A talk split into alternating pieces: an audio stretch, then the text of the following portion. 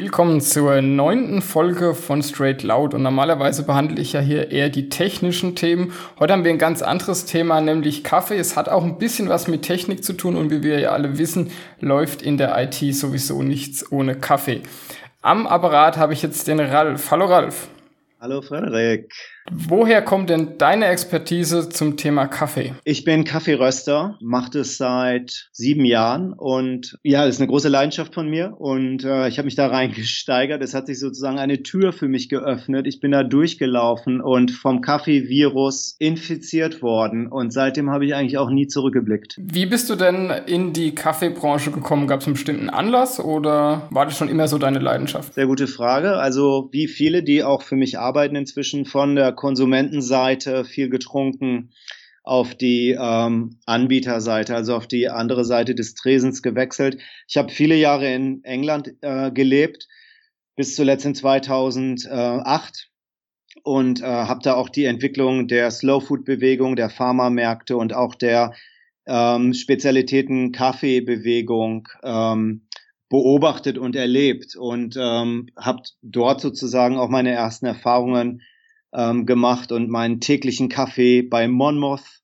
am Borough Market an der London Bridge jeden Morgen getrunken und das hat mich fasziniert. Fasziniert im Sinne vom Geschmack oder? Ähm, also ich glaube, es dreht sich ja auch eine Philosophie um das Thema Nachhaltigkeit, Anbau, ähm, ähm, auch viele Lifestyle-Aspekte wie ähm, purer Genuss, keine Zusatzstoffe, Qualität, wissen, wo Dinge herkommen, Regionalprinzipien. Wir wissen gerne, wo angebaut wird und da muss jetzt nicht ein Label drauf sein, Fair Trade oder Organic, sondern es geht tatsächlich um die um die Trinkqualität. Und äh, insofern, was mich fasziniert hat bei Monmouth, ist der direkte Handel mit Farmen der ethische Anbau und dann halt auch das Handwerk im Rösten und die, und die Frische. Wir reden ja auch sehr viel über Saisonalität. Da kommen wir, glaube ich, gleich nochmal drauf zu sprechen, wenn wir an die Supermarktthemen gehen. Da haben wir ja so diese, diesen krassesten Bruch eigentlich, was frische Röstung und frische Saisons anbelangt. Das wäre dann genau auch meine erste Frage. Ich war jetzt mal bei dir im Online-Shop, also deine Kaffeerösterei heißt Veban, wenn ich es richtig ausgesprochen habe. Genau. Und äh, da fallen mir natürlich gleich die hohen Preise auf, also verhältnismäßig hohe Preise zum Supermarktkaffee. Da kosten 250 Gramm ab 12 Euro, wenn ich es richtig gesehen habe. Ja. Und da wäre jetzt natürlich die Frage, woher kommen diese Preisunterschiede zum Supermarktkaffee? Ja, also ähm, die, die Wahrnehmung ist vielleicht auch für, für dich oder für uns in Deutschland besonders krass, weil wir sind natürlich Erfinder von Lidl und Aldi und äh, haben eine Supermarktstruktur, die stark preisgetrieben ist. Ich glaube, in anderen, auch in anderen europäischen Ländern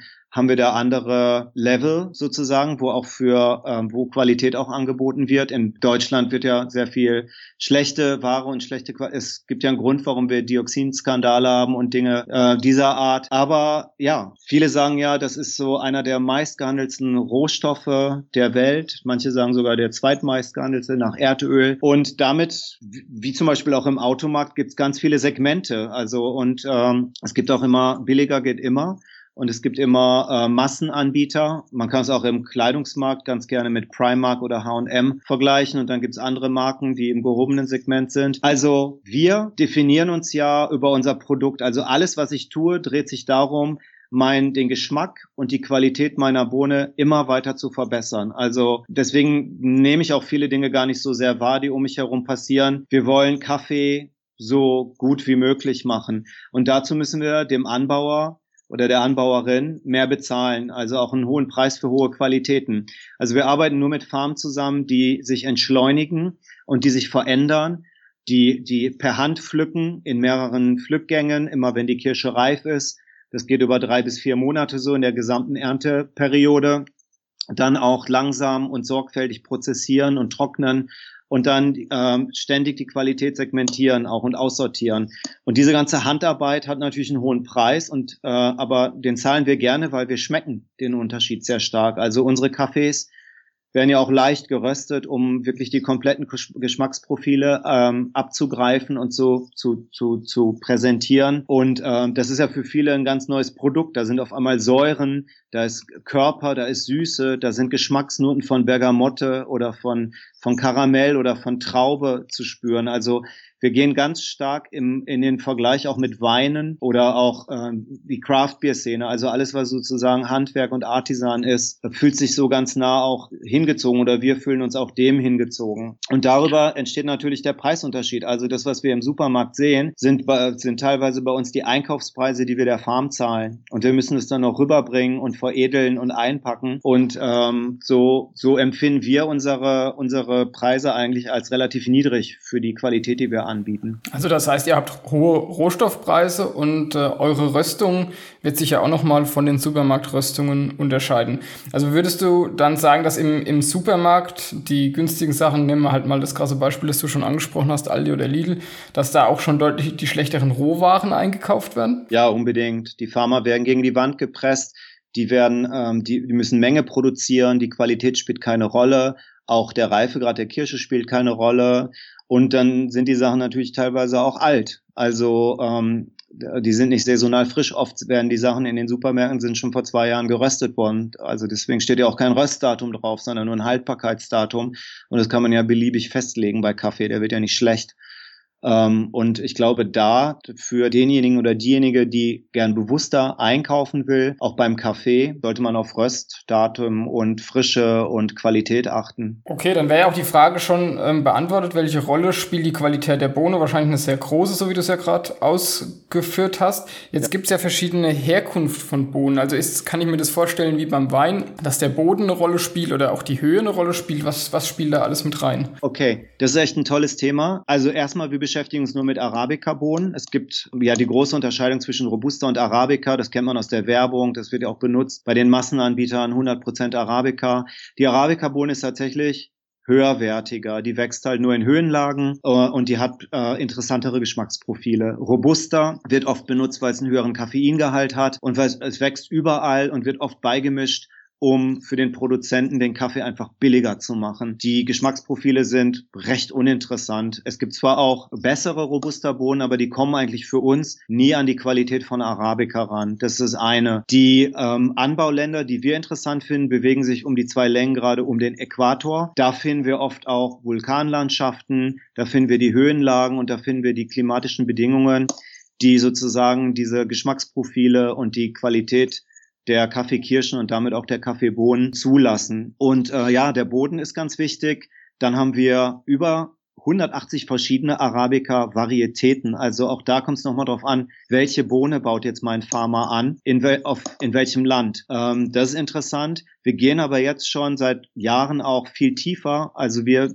wählen ja Mikrolots auch aus auf den Farmen und sagen, wir hätten gern die Hanglage da drüben auf 1300 Meter mit Ausrichtung nach Westen. Das ist eine. Ähm, dann wird unterschieden, ob die Pflanzen in der Sonne stehen oder shade grown sind, also im Schatten. Dann die Prozessierung ist wichtig. Washed Coffees ähm, werden getrocknet ohne Kirsche und haben viel klarere Geschmacksprofile. Dann gibt's Natural, wie der Name dann auch sagt, mit Kirsche sozusagen getrocknet. Auch, auch, auch da gibt's gute Qualitäten, aber ähm, oft Oft, haben wir da so einen leichten Fermentierungsgeschmack auch. Ja, die ähm, Prozessierungsarten gehen auch in die Fermentierung, also wie lange sozusagen die Fermentierung zugelassen wird und so weiter. Also es gibt eine ganz breite Auffächerung auch innerhalb. Und ähm, das Schöne ist für uns, wir haben immer saisonal frische Ware hier bei uns, weil die Länder, je nachdem, ob sie nördlich oder südlich vom Äquator sind, haben unterschiedliche Ernteperioden. Und das ist ganz toll. Damit können wir unseren Kunden auch vermitteln. Es ist jetzt Mai und wir bekommen frischen Kenianer und frischen äthiopischen Kaffee rein. Und den gibt's dann nach Weihnachten halt nicht mehr. Und ihr müsst jetzt warten, bis die neue Saison anfängt. Also ich vergleiche es immer ganz gerne mit Erdbeeren. Die sollten ja eigentlich auch nicht bei Rewe rumstehen oder Edeka an Weihnachten, sondern man sollte sich eigentlich im Sommer darauf freuen. Und ähm, so bekommen wir auch einen sehr starken so, so Qualitätsbezug über Saisonalität bei Kaffeeliebhabern. Und wenn ich jetzt da nochmal den, den Vergleich mit dem Supermarkt äh, heranziehen darf, da hat man ja gar keine große Sortenauswahl. Im Grunde gibt's ja so einen Einheitskaffee, das hat ja die Stiftung Warntest auch bestätigt, dass sie, glaube ich, 30 Kaffeesorten getestet haben und denen ihre Sensoriktester keinen Unterschied schmecken konnten. Also das wird ja für das sprechen, was du sagst, dass da ganz andere Kaffee verarbeitet wird. Wie ja. ist es denn mit der Röstdauer? Da vielleicht auch nochmal eine kleine Historie dazu, weil diese Trommelröster, die du ja, glaube ich, auch einsetzt, das sind ja die Röstverfahren, wie es mal mit Kaffee angefangen hat. Die werden ja heute nicht mehr von den großen Röstereien verwendet. Wie kam es denn dazu, dass man da aufgehört hat, das gute Röstverfahren dann mit dem anderen Röstverfahren zu ersetzen? Ja, ich glaube einfach die, der Margendruck und die Profitabilität. Also wir haben ja inzwischen Industrieanlagen, die mit über 300, 400 Grad innerhalb von drei Minuten die Bohne rösten. Danach wird oft wieder Wasser drauf gesprüht, damit die Ware wieder schwerer wird und ähm, das halt schwerer verkauft werden kann in den Tüten. Also sehr hochkomplexe industrielle Vorgänge. Ich glaube, so dass die, die Spitze in, in, in, in der Weiterentwicklung ist halt die, die Nespresso-Kapsel. Ja, äh, wir wissen auch gar nicht, welche chemischen Bestandteile damit drin sind, um halt aus drei Gramm irgendwie eine Tasse Kaffee rauszuziehen. Nur mal so zum Vergleich. Wir ziehen bei uns mit 18 Gramm Nespresso, nicht mit drei Gramm. Also der Gehalt äh, des Getränks ist viel wertiger. Ähm, und da sind wir wirklich in so einem Unterscheidung zwischen Convenience und, und Massenmarkt und wirklich dem Handaufgebrühten, der Qualität und dem, dem, äh, dem, dem Wertigen. Also ich glaube, wenn ich mich kurz definieren würde, was machen wir bei The Barn, dann würde ich sagen, wir sind das andere Ende von Convenience. Wir sind Handmade und Qualität. Und das kriegt man in dem großen, in der großen Masse mit Trommelröstern äh, nicht hin. Okay, also ich habe auch schon so meine Erfahrungen mit Kaffee gemacht und sch schmeckt nicht nur den Unterschied, sondern äh, der Magen meldet sich dann auch mal gerne bei Supermarktkaffee ja. zu, zu Wort. Also ich habe gern, ich trinke eigentlich gerne Kaffee und vor allem Espresso, auch ohne Zucker und ohne Milch und habe da so die Erfahrung gemacht, dass so manche Kaffeesorten, also Lavazza war es zum Beispiel bei mir auch so ein typischer Supermarktkaffee, der ja sogar noch einen guten Ruf genießt, aber zu Unrecht, wie mm. ich mhm. finde. Also ich konnte kein Tässchen Espresso mehr trinken, ohne dass mein Magen rebelliert ja. hat. Äh, ich wusste auch lange nicht, woher das kommt, bis ich dann mal in, in äh, Stuttgart war, ich in einer kleinen Rösterei, Hochland ja. hieß die, und die konnten mir das dann erklären, dass das an der Röstung liegt, weil äh, du weißt wahrscheinlich noch besser, aber in der Bohne bleibt quasi, wenn dann so heiß und kurz geröstet wird, die Mitte ist quasi noch gar nicht äh, ja, heiß geworden und die ganzen Säuren bleiben dann ja. noch drin. Das ist der eine Punkt, also die werden nicht voll, also gleichmäßig voll entwickelt und damit werden auch die Süßen und die, die, die Säuren nicht bewegt. Ähm, aber ich, also ich, man kann es eigentlich ganz leicht vergleichen mit angebrannten Toast. Ähm, genau. Also meine Mutter hat mir immer gesagt, nee, auch, äh, also das kannst du jetzt nicht essen, sonst ähm, wirst du krank. Und also ich glaube, so ähm, sehr dunkel und übergerösteter Kaffee ist natürlich auch angebrannt von außen. Ähm, und ähm, entsprechend auch nicht magenschonend, sondern auch, äh, man kriegt Sodbrennen, ähm, das ist unangenehm und ist eigentlich dann auch nur noch trinkbar mit äh, Milch und Zucker. Aber der, der, der allgemeine Verbraucher oder wir auch sind ja über die letzten Jahrzehnte sozusagen dahin geführt worden, dass Kaffee so schmecken muss. Und ähm, das ist ja gerade das Interessante an der neuen Bewegung, dass wir auf einmal so ganz neue Geschmackserlebnisse haben, die man gar nicht mit Kaffee so verbindet. Und ähm, das finde ich für mich jetzt spannend. Ähm, aber auch. Man muss nicht Hipster sein, also mit äh, Schnäuzer und Tattoo, äh, um das zu verstehen, sondern auch mein 85-jähriger Onkel versteht natürlich auch Aroma, wenn er die Tüte aufmacht und die duftet auf einmal.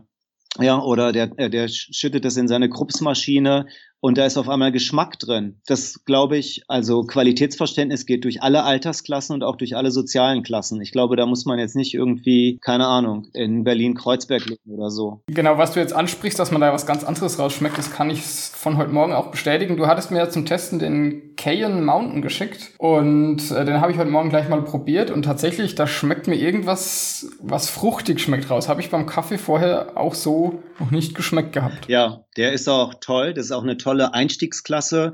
Ein, äh, Natural Processed äh, Ethiopia, also einer, der mit Kirsche getrocknet wurde, ähm, der sehr viel Frucht, Süßen auch abgibt. Also wir schmecken da sehr viel so überreife Erdbeere, ohne hochsäurig zu sein, was viele ja, die so jetzt sich den Spezialitätenkaffee nähern, nicht unbedingt vertraut sind. Also es ist eine gute Einstiegsklasse, um zu sagen, so, hey, hier passiert was anderes, schmeckt da mal hin, aber es ist trotzdem für viele so gängig zu verstehen auch. Der ist echt super. Dann wären wir jetzt schon bei den Zubereitungsarten. Also ich habe einen Handfilter. Ist das die beste Zubereitungsart oder spielt die Zubereitungsart nur in Kombination mit der Bohne eine hm. Rolle?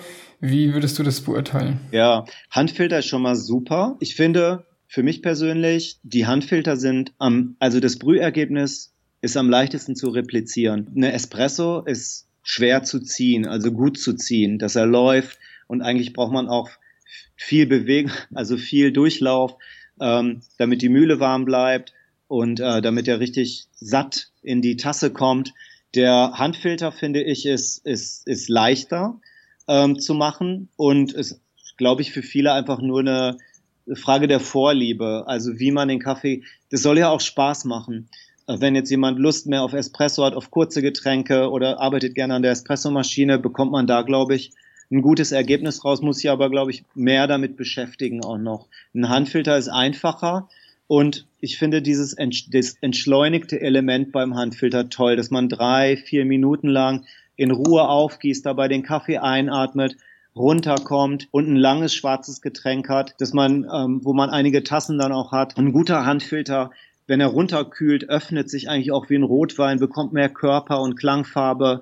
Also wenn der gut geröstet ist, kann man den auch kalt noch trinken. Und ich glaube, das ist das Spannende an den neuen Qualitäten, dass die dass die nicht nur so ganz heiß ähm, äh, konsumiert werden müssen. Und kommt es auch auf die Bohne an, die ich jetzt äh, für meine Zubereitungsart verwende? Also zum Beispiel Vollautomaten funktionieren ja wieder ganz anders. Kann ich da immer die gleichen Bohnen nehmen oder muss ich da genau schauen, was ich benutze? Also ich glaube, ja, Vollautomaten sind ein schwieriges Thema für uns, weil Vollautomaten sind oft so voreingestellt, dass sie keine hohen Brühtemperaturen haben, damit, das ist ja ein Convenience-Apparat, damit das sofort trinkbar ist ne? und die Leute sich nicht die Zunge verbrennen, wenn es rauskommt. Ähm, und ähm, die, ähm, ähm, ähm, es gibt ja verschiedene Punkte, die man beachten muss bei der Kaffeezubereitung. Es geht immer um Extraktion und Balance. Und äh, um eine gute Kaffeeextraktion zu erzielen, brauche ich die richtige Wassertemperatur, den richtigen Mahlgrad, ähm, vielleicht auch Bewegung. Also ähm, äh, ähm, im, im, im Kaffee, das kann man ganz gut verstehen bei der Espressomaschine, wo mit Druck gearbeitet wird. Ähm, und da werden oft ähm, etwas dunklere Röstungen gewählt bei den Kaffeevollautomaten, damit da mehr Kaffeegeschmack sozusagen im Endergebnis ist. Ähm, ich glaube schon, für uns jedenfalls gibt es einen Unterschied zwischen Filterröstungen und Espresso-Röstungen. Die Filterröstungen sind kürzer und noch leichter gehalten, weil die Zubereitung in der Regel ohne Druck stattfindet und aufgegossen wird.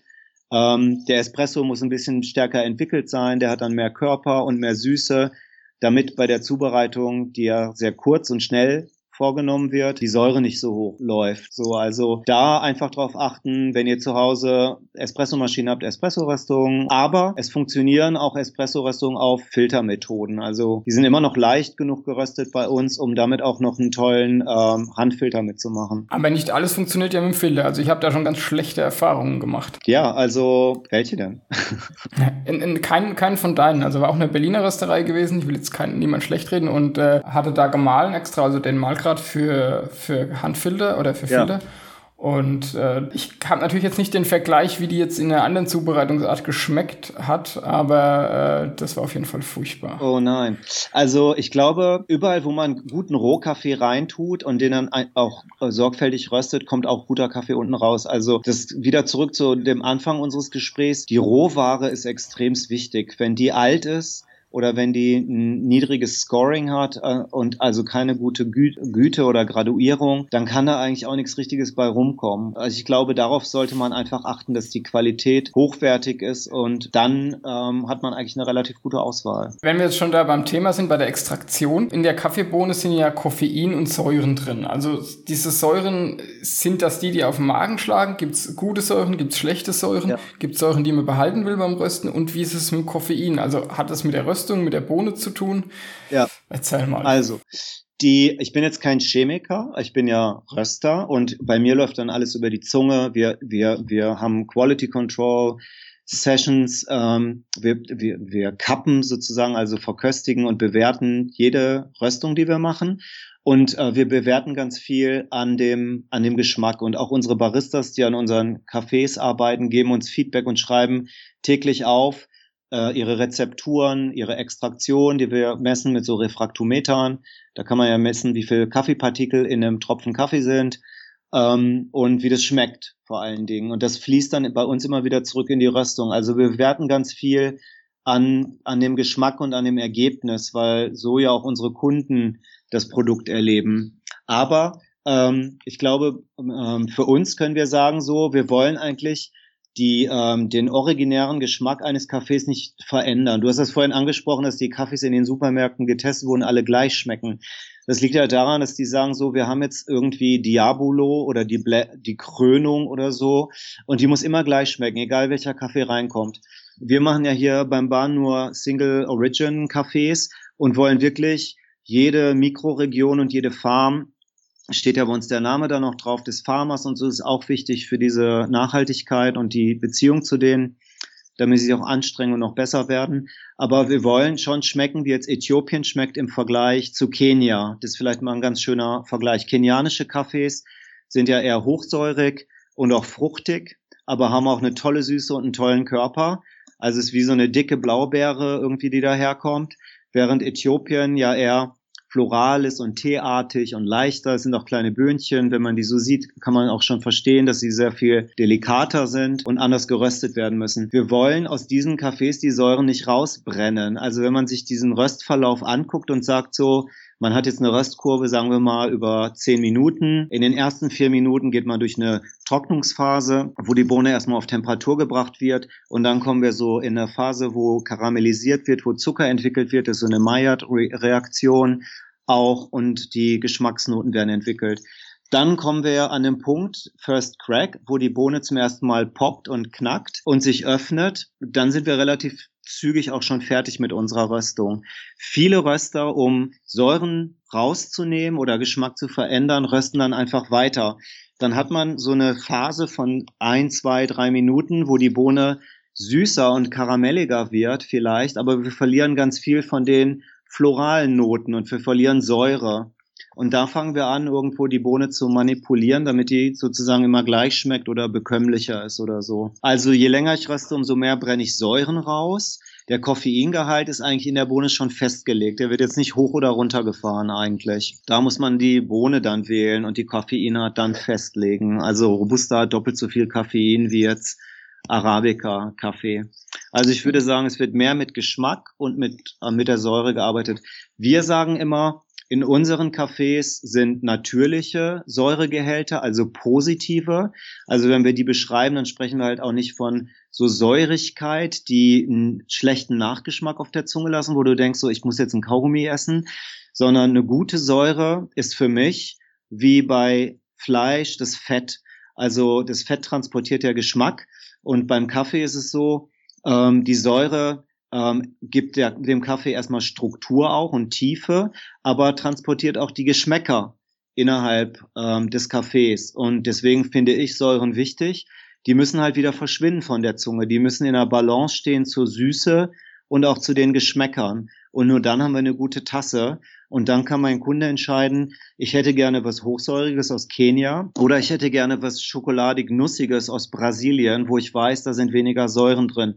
Also je nach Vorliebe würde ich mich dann, würde ich mich für verschiedene Ursprungsländer einfach entscheiden. Was sind eure Röstzeiten? Ungefähr, ja, schwer zu sagen, weil es davon abhängt, wie viel ich auflade sozusagen, also wie viel Masse an Rohkaffee ich in meiner Trommel habe. Aber so überm Daumen können wir sagen, also wir haben eine 25 Kilo Maschine zum Beispiel und da legen wir 12 bis 18 Kilo für Filterkaffee rein und die rösten dann etwa 10 Minuten und äh, unsere Espressi laden wir höher auf bis 24 Kilo und die rösten dann vielleicht zwei Minuten länger. Also wir sind immer in so einem Bereich, glaube ich, zwischen neun und zwölf Minuten ungefähr. Und zum Vergleich, die industrielle Röstung hattest du mit drei Minuten ungefähr veranschlagt. Ja, ja es geht, das Wahnsinn. Also das ist, das hat eigentlich mit schonender Röstung eigentlich nicht, nicht viel zu tun. Die Bohnen werden braun gemacht ähm, und werden auch bis zu einem Punkt entwickelt, der jetzt wichtig ist damit das Geschmacksergebnis ähm, äh, stimmt jetzt für so einen Kaffee.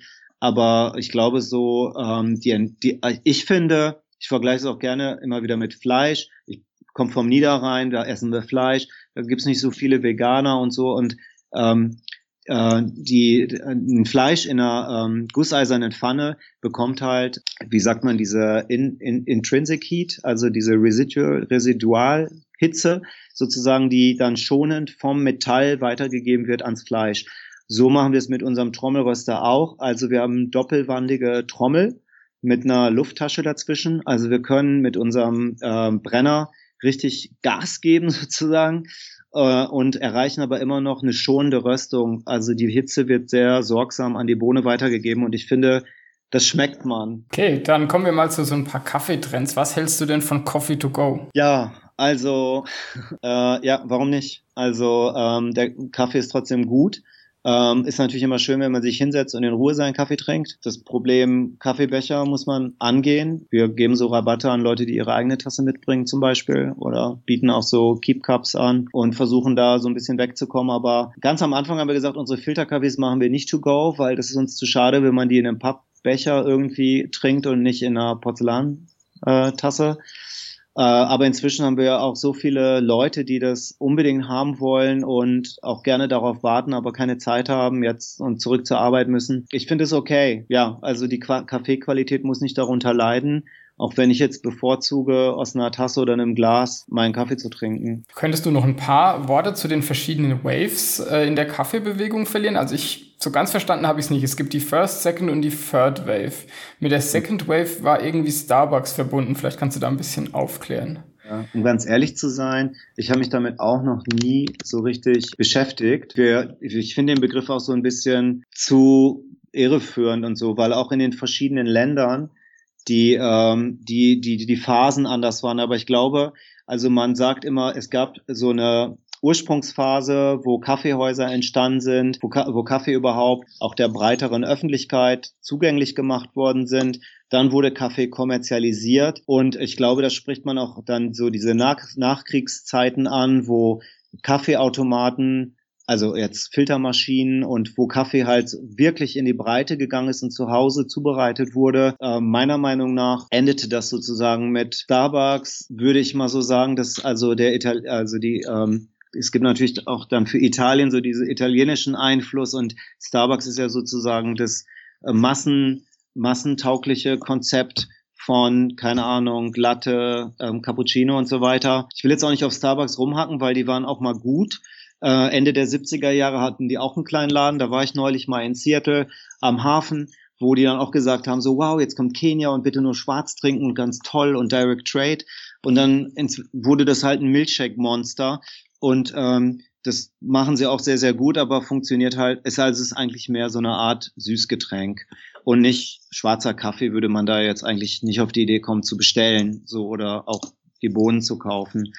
Der Third Wave würde ich sagen, also die dritte, die dritte Welle ist die Welle, die sozusagen der Slow Food Bewegung folgte, dass man man kümmert sich um den Anbauer wie auch ein guter Winzer, ähm, hält einen engen Kontakt zur Farm, ähm, kauft nicht von der Stange irgendwo jetzt äh, Massenkaffee, sondern äh, der, ich glaube, der enge Kontakt zwischen Anbau und Veredelung und damit und dann auch Servieren ist ganz, ganz wichtig, dass man diese Wertekette eng hält und ähm, die ähm, die Qualität dabei und die Saisonalität und die und die Geschmäcker im, im Vordergrund stehen. Also es geht wieder um das Produkt äh, und auch um die äh, um die Verbindung zum Farmlevel. Ja, und wir sind eigentlich schon in der vierten oder fünften Welle, wenn wir das noch weiter auf die Spitze treiben und in die Mikrolots gehen und ähm, den direkten Handel weiter ausbauen. Also ich glaube, ich stelle es in vielen Bereichen eigentlich fest, dieser dieser Wunsch oder auch diese Wichtigkeit vieler Menschen zu wissen, wo Dinge herkommen, wie sind sie zubereitet worden,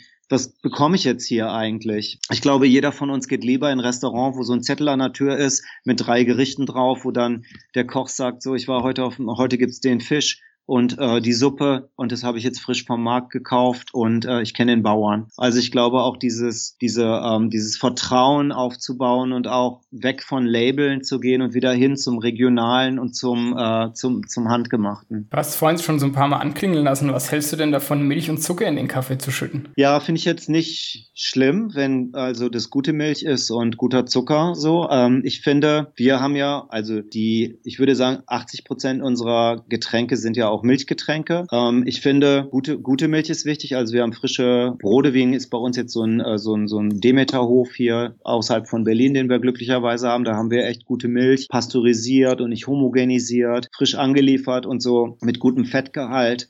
Ähm, ich finde gut, wenn man weniger Milch trinkt. Also Milch ist ja jetzt auch nicht so für Erwachsene eigentlich konzipiert worden und ich glaube, viele fühlen sich dann auch ein bisschen leichter und freier, wenn sie weniger Milch benutzen. Also unsere Milchgetränke sind nicht so groß. Wir haben nicht so Tetrapack-Drinks, sondern eher so kleinere Milchmengen, aber gut. Kaffee, also wenn die Milch richtig geschäumt ist, entwickelt sie auch eine gute Laktosereaktion und ist süßlich. Und ein guter Kaffee hat eigentlich auch schon eine eigene Süße und integriert sich dann mit der Milch. Also wir haben unseren Zucker zum Beispiel so ein paar Meter entfernt von unseren Tresen und ähm, fragen die, bitten die Leute darum, die, äh, den Kaffee oder das Milchgetränk äh, zu probieren. Viele entscheiden sich dann, keinen Zucker zu nehmen oder weniger. Aber wir haben auch ziemlich geilen Zucker aus Costa Rica, der nicht so einen starken Eingeschmack hat und der halt eine Molasse ist, die langsam geschlagen wird und ähm, dadurch geht der Zucker auch langsamer in den Körper. Man hat dadurch nicht so einen Zuckerrausch ähm, und so Ener Energie geht hoch und runter und geht langsamer in die Blutbahn. Finde ich jetzt nicht schlimm. Wenn jemand Zucker mag, kann er reintun tun, aber ich finde, man kann darauf achten jetzt, welche Art man benutzt. Wo kann man denn den Kaffee, von dem wir die ganze Zeit geredet haben, bei dir genießen? Ha, der, also erstmal bei uns natürlich, in unseren Cafés in Berlin. Wo finde ich die? Ja, wir sind hinterm Hackischen Markt in Berlin Mitte, in der Augestraße, im Galerienviertel, was auch das Scheunenviertel ist. Und auch, daher kommt auch der Name, The Barn heißt ja die Scheune, was auch ganz schön ist, weil sich unter unserem Dach auch viele Leute aus aller Welt treffen. Die Rösterei ist auf der Schönhauser Allee, das ist so zehn Minuten entfernt, Richtung Alexanderplatz. Und äh, ja, vor einem halben Jahr haben wir so das Café Kranzler übernommen im Westen und haben da so neues Leben eingehaucht. Genau, sind in Westberlin sozusagen in der Nähe vom Bahnhof Zoo auch noch. Ja, und ansonsten beliefern wir so ungefähr 150 Kaffeegeschäfte in der ganzen Welt, vor allen Dingen im Ausland. Also wir sind, haben Kunden in Vancouver, in Paris, in Kuwait, in Kyoto und also alle, die sozusagen nach der Qualität suchen, die wir produzieren, bestellen bei uns. Und einen Online-Shop habt ihr auch nicht zu vergessen. Ganz genau. Online-Shop mit Subscription Service finde ich auch gut. Dann kriegt man einmal im Monat zwei Tüten zugeschickt. Die sucht unser Head Roaster, unser, unser Chefröster sozusagen aus. Und dann kriegt man jede, jeden Monat zwei verschiedene Tüten von uns an Kaffee. Dann danke ich dir für das Interview. Gerne.